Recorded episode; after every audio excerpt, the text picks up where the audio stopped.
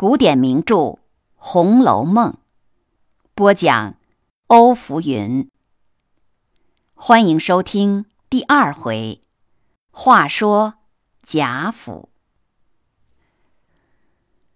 这顽石投胎的贾府，是金陵显赫的富贵世家。当年第一代创业的是兄弟俩，立了军功。被封为宁国公和荣国公。第二代代化代善还能守住家业。代善娶的是金陵世家史侯的小姐，在贾府中现在辈分最高，被尊称为老祖宗。后面就不行了。第三代宁国府的贾敬，一心想长生不老，烧丹炼汞服食，结果中毒而死。他的官职早让儿子贾珍承袭了。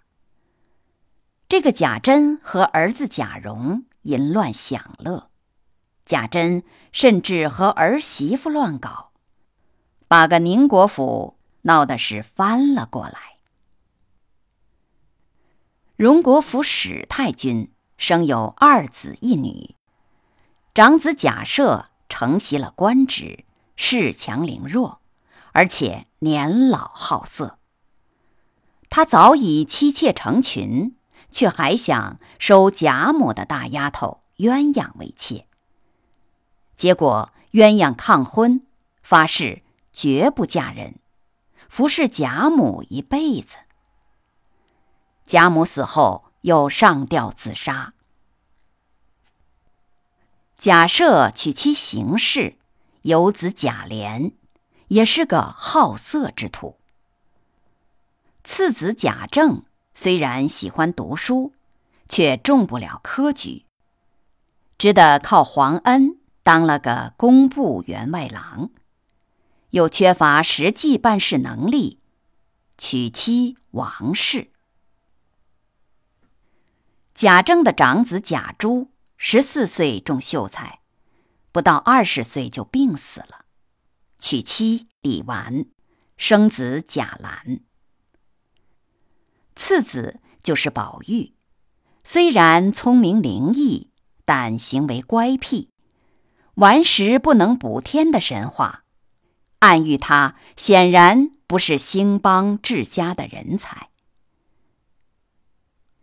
妾赵氏生子贾环，形貌猥琐。唉，失礼之家，后继乏人呐。贾府的四位千金，大小姐是王氏大年初一生的，故名元春。因贤孝才德，被选入后宫做女吏。二小姐迎春是贾赦的妾生的。三小姐探春为赵氏所生。